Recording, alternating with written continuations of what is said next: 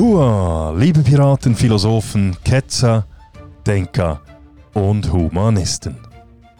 Herzlich willkommen auf dem Schiff des stoischen Piraten und auf unserer Suche nach dem Schatz des guten Lebens.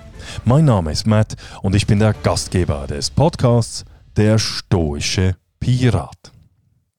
In dieser 84. Folge präsentiere ich Ihnen sechs Lehren oder Gedankenanstöße aus dem beeindruckenden Buch The Happiest Man on Earth des Holocaust-Überlebenden Eddie Chaku. Eddie Chaku, der ursprünglich Abraham Salomon Jakubowitz geheißen hat, publizierte das Buch The Happiest Man on Earth oder in der deutschen Übersetzung mit dem Titel Der glücklichste Mensch der Welt – im Jahre 2020. Etwas mehr als ein Jahr später, nämlich am 12. Oktober 2021, ist Eddie dann im Alter von 101 Jahren in seiner Wahlheimat Australien verstorben. Die Geschichte des im Jahre 1920 in Leipzig geborenen Eddie enthält nicht nur zahlreiche Gedankenanstöße und Weisheiten, es ist auch eine unglaublich spannende und abenteuerliche Geschichte. Eine Geschichte, die auch sehr gut als Drehbuch für einen actiongeladenen Film dienen könnte. Also lesen Sie dieses Buch, es lohnt sich. Nun, ich werde hier nichts über die Geschichte von Eddie verraten, also keine Angst, es gibt keine Spoiler. Ich werde mich aber auf diese sechs Lehren beschränken und Ihnen diese präsentieren, diese sechs Lehren oder Gedankenanstöße, die ich aus diesem Buch gezogen habe. Es sind Lehren zur Zivilcourage, körperlichen Fitness, zum Hass, zur Gutherzigkeit, zu Amor Fati und natürlich auch über das Glücklichsein. Übrigens, Eddie hat sich nach dem Krieg entschieden, dass er der glücklichste Mensch sein wolle. Dies, so Eddie, sei die beste Antwort auf das Böse, was ihm in den Konzentrationslagern und während der Zeit der nationalsozialistischen Tyrannei widerfahren sei. Nun kommen wir zu den sechs Lehren aus dem Buch The Happiest Man on Earth von Eddie Jaku. Eddie Charco, ich habe es gesagt, war 1920 in Leipzig geboren worden. Er war Deutscher und er fühlte sich auch als Deutscher. Er betont das auch, er war deutscher Patriot. Dies zumindest bis zum 9. November 1938. Ein Tag, der ganz fest eingebrannt ist in der Erinnerung vor allem der jüdischen Menschen des damaligen Deutschlands. Es war das Datum der Kristallnacht. Diesem, dieser Nacht, wo sich die Menschen gegen jene Menschen gewendet haben, die jüdischen Glaubens sind, wo Häuser verbrannt wurden, Eigentum zerstört wurde, Menschen geschlagen wurden und so weiter, nur weil sie einen anderen Glauben hatten. Und Eddie Jaku war am 9. November 1938 rund 18 Jahre alt, als dies geschehen ist. Und er schreibt in seinem Buch, wie er es erlebt hat. Ich zitiere. Es waren nicht nur Nazisoldaten und faschistische Schläger, die sich gegen uns wandten. Gewöhnliche Bürger, unsere alten Freunde und Nachbarn beteiligten sich an der Gewalt und den Plünderungen. Als der Mob mit der Zerstörung von Eigentum fertig war, trieben sie jüdische Menschen zusammen, viele von ihnen kleine Kinder, und warfen sie in den Fluss, auf dem ich als Kind Schlittschuh gelaufen bin. Das Eis war dünn und das Wasser eiskalt.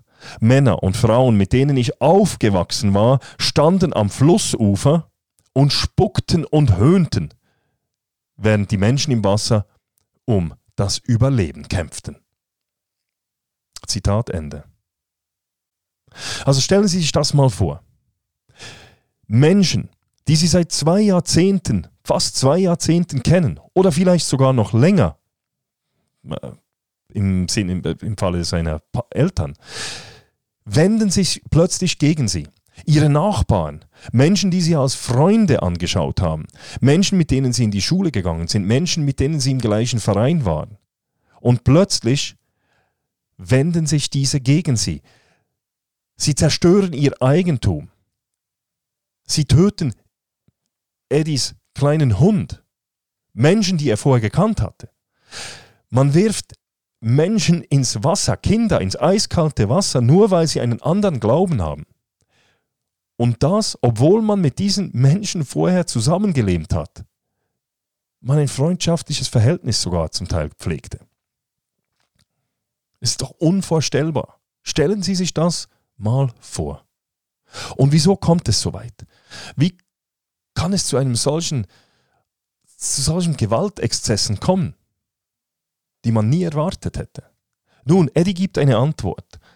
Oder er versucht zumindest eine Art Antwort zu geben, wenn er schreibt, ich zitiere, wenn damals in der Kristallnacht genügend Menschen aufgestanden wären und gesagt hätten, es reicht, was macht ihr da? Was ist los mit euch? Dann wäre der Lauf der Geschichte anders herausgekommen. Aber sie taten es nicht.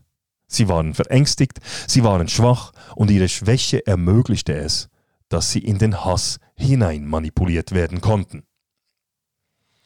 Also er, Zitat Ende. Also Eddie erklärt sich dieses, diese Kristallnacht dadurch, dass die Menschen in den Hass hinein manipuliert wurden. Und das war nur möglich, wie er sagt, weil sie schwach waren weil sie sich nicht getrauten, aufzustehen, hinzustehen und darauf hinzuweisen, dass es falsch ist, was hier gemacht wird. Und jeder Mensch, Sie und ich, wir alle wissen, was gut und was schlecht ist. Wir alle wissen, dass es nicht richtig ist, dass man Kinder in einen eiskalten Fluss wirft, dass man Menschen bespuckt, dass man den Hund von anderen Menschen tötet, dass man Eigentum zerstört. Wir wissen, dass es falsch ist. Und trotzdem ist niemand aufgestanden oder hingestanden und hat gesagt, stopp weil sie Angst hatten, weil sie schwach waren. Und jetzt überlegen Sie sich mal, hätten Sie diesen Mut, wären Sie stark genug, in so einer Situation hinzustehen und zu sagen, es reicht, was ist los mit euch? Ich hoffe es von mir, dass ich genügend mutig wäre und genügend stark wäre, in so einer Situation das zu tun. Ich weiß es nicht. Ich habe es nie erlebt und hoffentlich werde ich es nie erleben, dass ich in eine solche Situation komme. Aber was Eddie auch sagt, und da bin ich fest davon überzeugt, ist, dass wenn nur einige aufstehen, wenn nur einige Stopp sagen, wenn nur einige sagen, es reicht jetzt, dann können, könnte die Geschichte einen anderen Lauf nehmen. Wenn wir anderen Menschen den Spiegel vorhalten und sagen, hey, was machst du eigentlich? Dann könnte das Geschehen gestoppt werden. Da bin ich überzeugt davon. Also wir brauchen Mut, wir brauchen diese Zivilcourage. Und ich habe den Eindruck, dass heute vielen Menschen diese Zivilcourage abhanden gekommen ist. Also stehen wir doch wieder hin, seien wir mutig, wir wissen, was gut und was schlecht ist. Also stehen wir hin und sagen Stopp, wenn irgendwo Ungerechtigkeit oder Unrecht geschieht. Das zur Zivilcourage. Gehen wir weiter. Sprechen wir über die körperliche Fitness. Ich zitiere. Ich bin Feinmechaniker, Ingenieur und habe Jahre damit verbracht, die kompliziertesten Maschinen zu bauen. Aber ich konnte keine, ich könnte keine Maschine wie den menschlichen Körper herstellen. Der Körper ist die beste Maschine, die je gebaut wurde. Er kann sich selbst reparieren und alles tun, was man von ihm verlangt. Deshalb bricht es mir heute das Herz, wenn ich sehe, wie manche Menschen ihren Körper behandeln und diese wunderbare Maschine, die uns allen geschenkt wurde, ruinieren, indem sie Zigaretten rauchen, Alkohol trinken und sich mit Drogen vergiften. Sie zerstören die beste Maschine, die je auf dieser Erde gebracht wurde. Und das ist eine schreckliche Verschwendung. Und er sagt weiter, jeden Tag in Auschwitz wurde mein Körper bis an seine absoluten Grenzen gebracht und dann noch darüber hinaus. Mein Körper war ausgehungert, geschlagen, erfroren, verwundet. Aber er hat mich am Leben gehalten. Er hat mich nicht im Stich gelassen. Und jetzt hält er mich seit mehr als 100 Jahren am Leben. Was für ein wundervolles Stück. Maschine. Zitat Ende. Ja, meine Damen und Herren. In der heutigen Gesellschaft gibt es so viele Menschen, die sich nicht um ihren Körper kümmern. Es gibt zwar viele Menschen, die Körperkult betreiben, aber unseren Körper pflegen, das tun wir nicht oder selten. Wie viele Menschen gibt es, die rauchen, die exzessiv Alkohol konsumieren, Drogen einnehmen, Medikamente einnehmen, die übermäßig viel essen. Wir haben enorm viele übergewichtige Menschen auf dieser Welt. Das ist ein Problem. Und wir können noch lange sagen, dass das sei normal und es, man kann von Bodyshaming sprechen und so weiter. Nein, es ist nicht normal, weil es ist nicht gesund. Und Eddie sagt es, unser Körper ist eine wundervolle Maschine. Sein Körper hat Eddie am Leben gehalten. Und eine minimale körperliche Fitness zu haben, ist auch die Grundlage zum Glücklichsein. Wenn wir mit ständig mit unserem Körper beschäftigt sind, weil unser Körper nicht mehr mag, weil er nicht mehr kann, weil wir Schmerzen haben und so weiter, dann wird es schwierig, glücklich zu sein oder eben unter Extremsituationen zu überleben. Und Eddie wurde das bewusst, als er im Konzentrationslager war. Wie wundervoll dieser Körper, diese Maschine ist. Also pflegen wir den, den Körper, pflegen wir unsere Maschine. Denn es ist unsere eigene. Niemand anders ist dafür verantwortlich. Es ist unsere Maschine, es ist unser Körper, ganz allein. Also missbrauchen wir ihn nicht und pflegen wir ihn. Treiben wir etwas mehr Sport, essen wir etwas gesünder und dann geht es uns auch wieder besser. Dritte Lehre.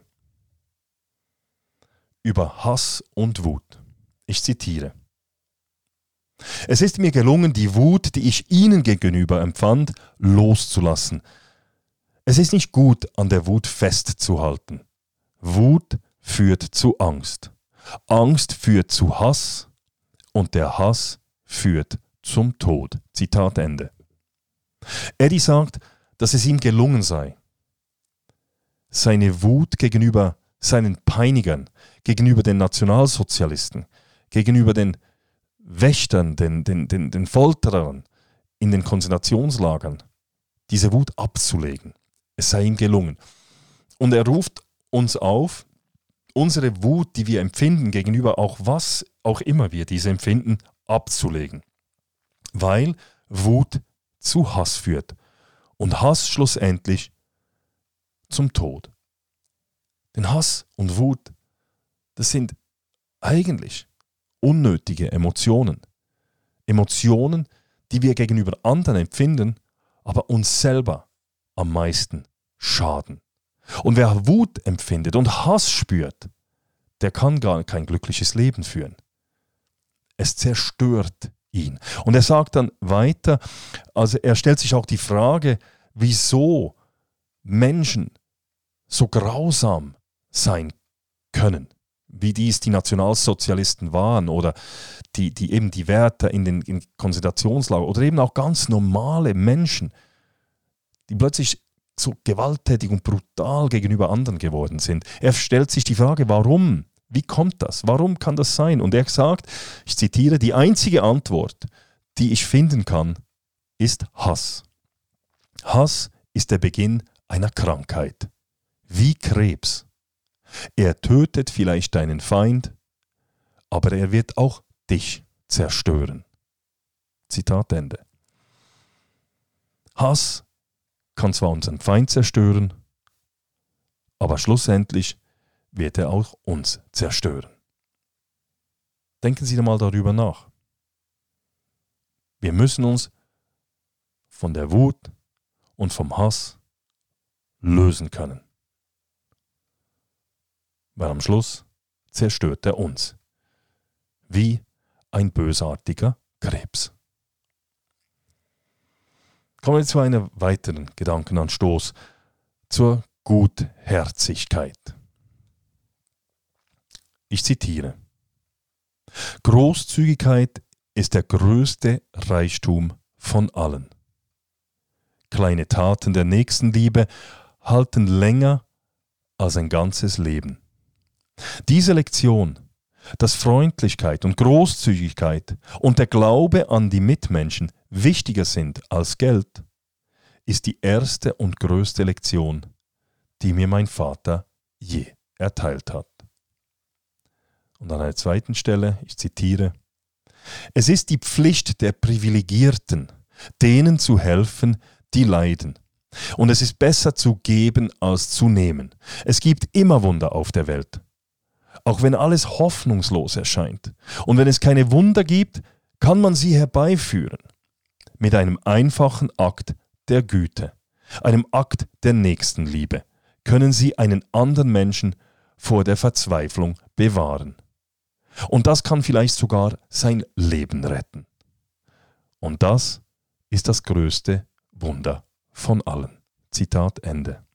Also seien wir doch etwas mehr, seien wir etwas mehr großzügig.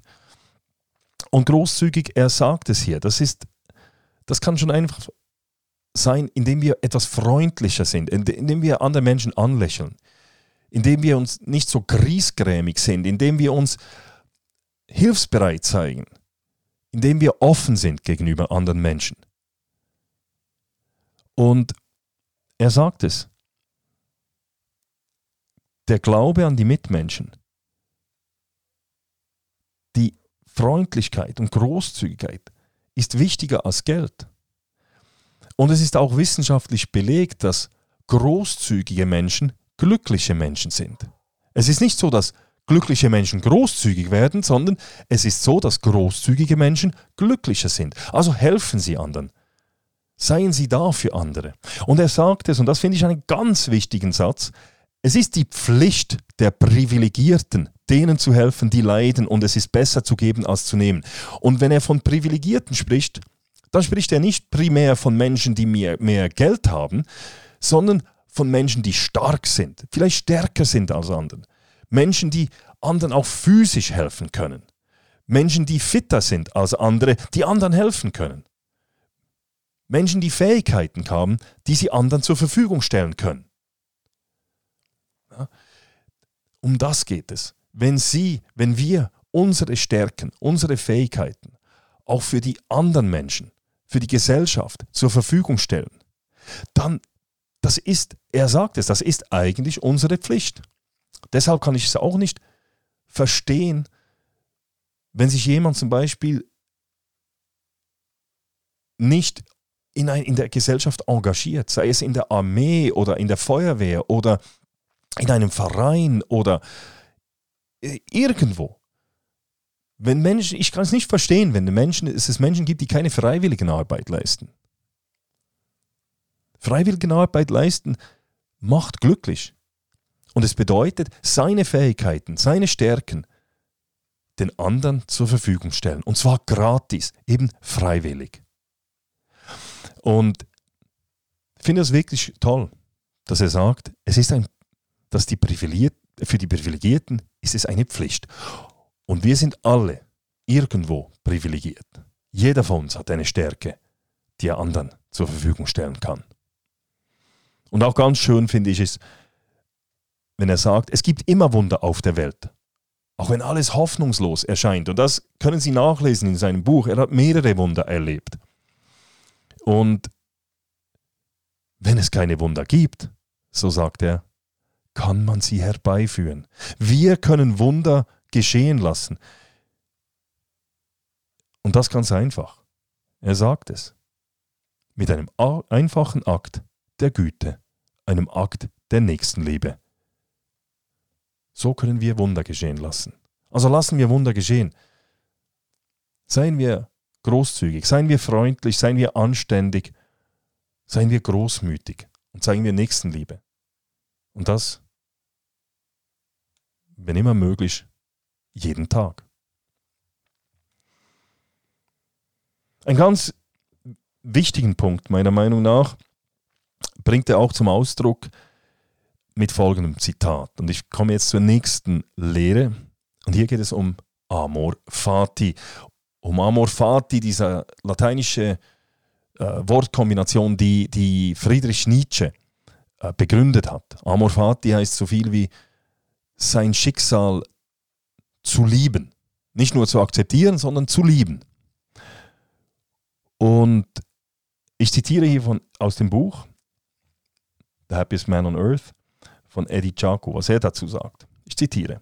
Gib nicht anderen die Schuld für dein Unglück. Niemand hat je gesagt, dass das Leben einfach ist. Aber es ist einfacher, wenn man es liebt. Wenn du dein Leben hast, wird es unmöglich zu leben. Zitat Ende. Also erstens mal, niemand anderer die Schuld geben für sein eigenes Unglück oder sein eigenes, seine eigenen Fehler oder seine eigenen Schwächen. Niemandem die Schuld geben, denn niemand hat je gesagt, dass das Leben einfach ist. No excuses, keine Ausreden. Es sind nicht die anderen, die zuständig sind, dass es uns gut geht. Es ist nicht der Staat, der schauen muss, dass es uns, dass uns mm, gut geht, dass wir glücklich sind. Es sind auch nicht unsere Eltern, es sind nicht unsere äh, Freunde, Nachbarn und so weiter, die verantwortlich sind. Natürlich wir, müssen wir alle versuchen, günstige Voraussetzungen zu schaffen für die anderen Menschen. Natürlich, ich habe es vorher gesagt, wir haben eine gewisse Pflicht, aber das ist unsere Pflicht. Wir können nicht davon ausgehen, dass die anderen für uns zuständig sind. Wir sind zuerst auch einmal für unser eigenes Glück verantwortlich, für unser eigenes Leben. Und das Leben ist nicht einfach. Das hat er gesagt. Es behauptet niemand, dass es einfach sei. Also geben wir nicht die Schuld für unser Schicksal anderen, sondern machen wir das Beste daraus, indem wir unser Schicksal eben lieben, indem wir unser Leben lieben. Alles, was uns geschieht, sollen wir in einer Art sagen, sollen wir sagen, das ich, es ist mein Leben, es ist das Einzige, das ich habe, was immer mir passiert, es ist meins und weil es meins ist, deshalb liebe ich es und mache das Beste daraus. Ganz einfach. No excuses, amor fati. Und natürlich hat Eddie Chaku auch über das Glücklichsein gesprochen. Kein Wunder, bei einem Buch, das, mit dem, das den Titel trägt The Happiest Man on Earth. Und zum Glück sagt er folgendes, ich zitiere. Man muss versuchen, mit dem, was man hat, glücklich zu sein. Das Leben ist wunderbar, wenn du glücklich bist. Schauen Sie sich nicht auf die an schauen Sie nicht auf die andere Seite des Zauns. Du wirst nie glücklich sein, wenn du auf deine Nachbarn schaust und dich vor Neid krank machst. Zitat Ende. Das Leben ist wunderbar, wenn du glücklich bist. Also zuerst müssen wir glücklich sein. Wir, müssen, wir sind verantwortlich, dass wir glücklich sind. Und dann wird das Leben wunderbar. Man hat auch in Studien herausgefunden, dass glückliche Menschen erfolgreicher sind. Und es ist nicht so, dass erfolgreiche Menschen glücklicher sind, werden, sondern es sind die glücklichen Menschen, die erfolgreich werden. Also zuerst kommt das Glücklichsein und dann der Erfolg. Und er sagt es, glückliche Menschen, für die glücklichen Menschen ist das Leben wunderbar. Also seien wir glücklich, versuchen, äh, man muss versuchen, mit dem, was man hat, glücklich zu sein. Und wir sind doch alles privilegierte Menschen. Wir haben alle Stärken. Wir sind privilegiert, dass wir in der Schweiz also ich persönlich bin privilegiert, dass ich in der Schweiz geboren wurde. Mir geht es gut. Ich durfte eine Ausbildung genießen. Ich habe eine tolle Familie. Ich bin privilegiert. Also freut man sich doch an dem, was man hat. Und jemand wie Eddie Chaku, der musste sich an ganz kleinen Dingen erfreuen, weil er nämlich nichts mehr hatte. Vor allem als er im Konzentrationslager war. Da hatte er gar nichts mehr und er musste sich an ganz, ganz kleinen Dingen erfreuen und weiterhin versucht, einigermaßen glücklich zu sein. Wenn, wenn wir nicht mehr glücklich sind, dann fangen wir an zu hassen. Wir haben eine Wut und eben dann sterben wir irgendeinmal. Und schauen wir nicht auf die andere Seite des Zauns. Vergleichen wir uns nicht ständig mit den anderen, sondern seien wir glücklich mit dem, was wir haben. Weil wenn wir uns immer mit denen vergleichen, die etwas mehr haben als wir, dann werden wir nie zufrieden sein. Nie. Und schlussendlich ist das das Ziel unseres Lebens, dass wir einigermaßen glücklich sind. Weiter, an einer weiteren Stelle sagt Eddie, ich zitiere, ich habe Folgendes gelernt. Das Glück fällt nicht vom Himmel. Es liegt in deiner Hand. Das Glück kommt aus dir selbst und von den Menschen, die du liebst. Und wenn du gesund und glücklich bist, dann bist du ein Millionär. Also, Zitat Ende. Also fokussieren wir doch zuerst mal auf unsere Umgebung. Er sagt es, das Glück kommt aus dir selbst und von den Menschen, die du liebst. Also kümmern wir doch, uns doch vorerst einmal um die Menschen, die wir gerne haben. Um unsere Freunde, um unsere Familien, um, um, um die Leute, die wir lieben, die wir gerne haben. Und pflegen wir diese, statt immer nur für unser eigenes Wohlergehen zu schauen, schauen, dass es Karriere heraufgeht, dass wir mehr Geld verdienen und so weiter. Denn Millionär werden wir, wenn wir gesund sind und glücklich. Und da kommen wir wieder auf den Körper. Wenn wir den Körper vernachlässigen, können wir nicht gesund sein. Wenn wir nicht gesund sind, können wir nicht glücklich werden. Und noch einmal, das Glück fällt nicht vom Himmel. Es liegt in deiner Hand. Es ist in uns, glücklich zu sein. Nächstes Zitat. Und Glück ist die einzige Sache auf der Welt, die sich jedes Mal verdoppelt, wenn man es teilt. Meine Frau verdoppelt mein Glück. Meine Freundschaft mit Kurt hat mein Glück verdoppelt. Und du, mein neuer Freund, ich hoffe, dass sich auch dein Glück verdoppelt. Zitat Ende. Er spricht so zu seinen Lesern. Er spricht die Leserinnen und Leser als Freund an. Das durch, quer durch das ganze Buch. Aber ich finde es ganz einen interessanten Punkt, den er hier erwähnt. Glück ist die einzige Sache auf der Welt, die sich jedes Mal verdoppelt, wenn man sie teilt. Also teilen Sie Ihr Glück mit den anderen, mit Ihren Mitmenschen, mit Ihren Freunden. Und Sie werden noch glücklicher. Also pflegen wir unser soziales Umfeld, unsere Freunde, unsere Familie, wie ich es bereits vorher gesagt habe, teilen wir unser Glück mit diesen Menschen. Behalten wir nicht alles für uns. Seien wir großzügig. Schenken wir anderen etwas, wenn wir genügend haben. Teilen wir unsere Stärken, setzen wir unsere Stärken für die anderen Menschen ein. Dann werden wir glücklich.